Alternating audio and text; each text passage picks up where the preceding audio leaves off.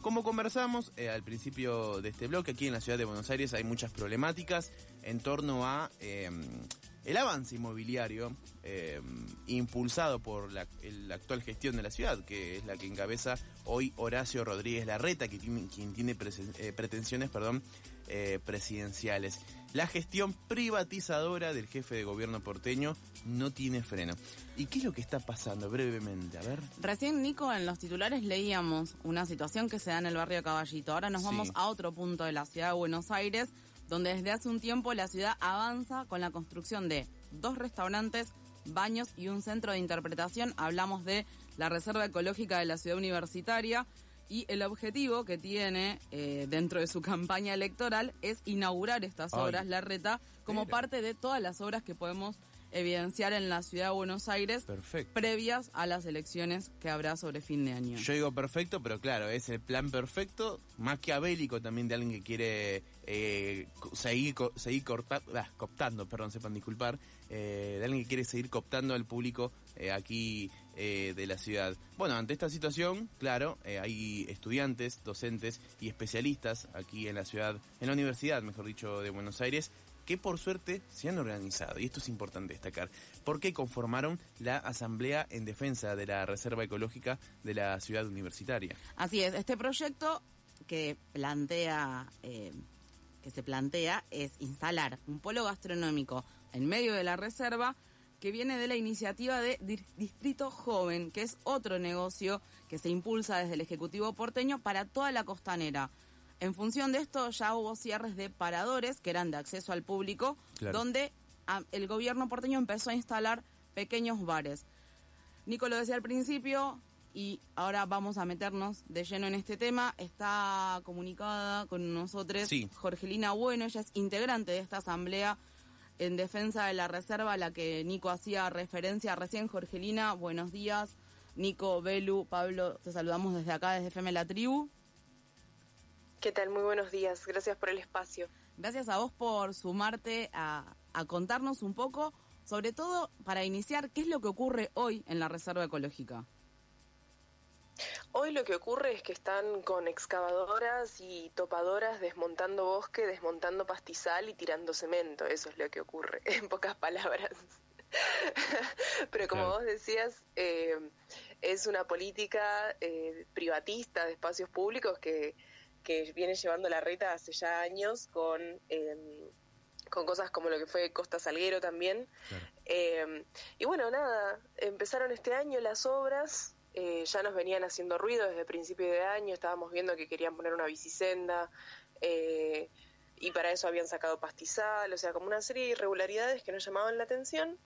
Y hace más o menos un mes nos enteramos eh, que querían construir dos bares, dos locales gastronómicos dentro de la reserva, nos enteramos que en Costanera Sur están haciendo lo mismo, nos enteramos que en el Parque de la Memoria, que está al lado de nuestra queridísima reserva, también están poniendo un polo gastronómico. O sea, como te digo, esto no es un hecho aislado, es una cosa que es, generalizada para toda la ribera, para toda la costanera de, del río. Em, eh, bueno, y entonces cuando nos... Sí, Perdóname, no, vos recién decías, nos enteramos, nos enteramos, nos enteramos. Este nos enteramos, ¿de qué manera llega? O sea, ¿cómo se enteran de, de esto más allá de ver que empiezan a aparecer maquinarias, obras, quizá obreros trabajando? ¿Hubo alguna comunicación formal? ¿Tuvieron algún contacto con alguien del gobierno de la ciudad o simplemente de la noche a la mañana empezaron a aparecer? Em, esta reserva es una reserva que tiene un convenio que depende de la, del gobierno de la ciudad de Buenos Aires y de la UBA. Eh, y empezó el gobierno de la Ciudad de Buenos Aires de manera unilateral a hacerlo, sin embargo, algún grado de aviso a la Facultad de Ciencias Exactas habrá habido porque nosotros la mayoría nos enteramos por un email institucional que envió la Facultad de Exactas eh, avisando que se iban a construir dos locales gastronómicos en nuestra reserva y a partir de ese email eh, decidimos organizarnos, llamamos a asamblea, eh, nos venimos reuniendo cada dos semanas, llevamos adelante acciones, o sea, todo un plan de lucha para poder frenar esto. Estamos en conversación con Jorgelina Bueno, integrante de la Asamblea en Defensa eh, de la Reserva. Eh, Jorgelina, ¿hubo algún tipo de explicación por parte del gobierno de la ciudad sobre esto que está pasando? No. Solo, el, solo el mail, solo el mail este que dijiste. En una, en una nota que se le hizo a, a, no recuerdo qué personalidad del gobierno de la ciudad, ni siquiera reconocían eh, que iban a construir dos bares, dos locales gastronómicos, solamente hablaban del baño y del centro de interpretación, que de todas formas están mal porque el centro de interpretación está siendo construido en zona intangible, que es una zona que concentra mucha biodiversidad y por lo tanto está prohibido construir. Claro. Eh, pero no, no recibimos nada.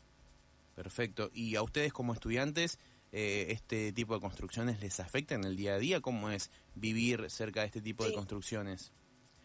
Sí, por supuesto, por supuesto que nos afecta. Eh, estamos teniendo nos afecta en varios sentidos. En primer lugar, la Facultad de Exactas, a la cual yo pertenezco porque estudio biología, eh, suele hacer muchas salidas de campo a la reserva ecológica para nuestra carrera de biología. Son salidas de campo no invasivas, muy respetuosas, pero bueno, eh, tiene fines educativos esa reserva para nosotros. Em, y la verdad es que también se están arruinando, por ejemplo, trabajos de tesis, trabajos de tesis de licenciatura, trabajos de tesis doctoral que han sido perturbados por toda, toda esta maquinaria. Uno sale a comer afuera de la facultad y ve las máquinas, escucha el ruido, ve a los coipos huyendo, ve a las aves atolondradas. Eh, o sea, realmente se ve en el día a día esta construcción. Em, nada, eso. Jorgelina, Perdón, recién vos decías eh, como ciertos puntos de importancia vinculado al educativo que tiene la reserva e incluso, sí.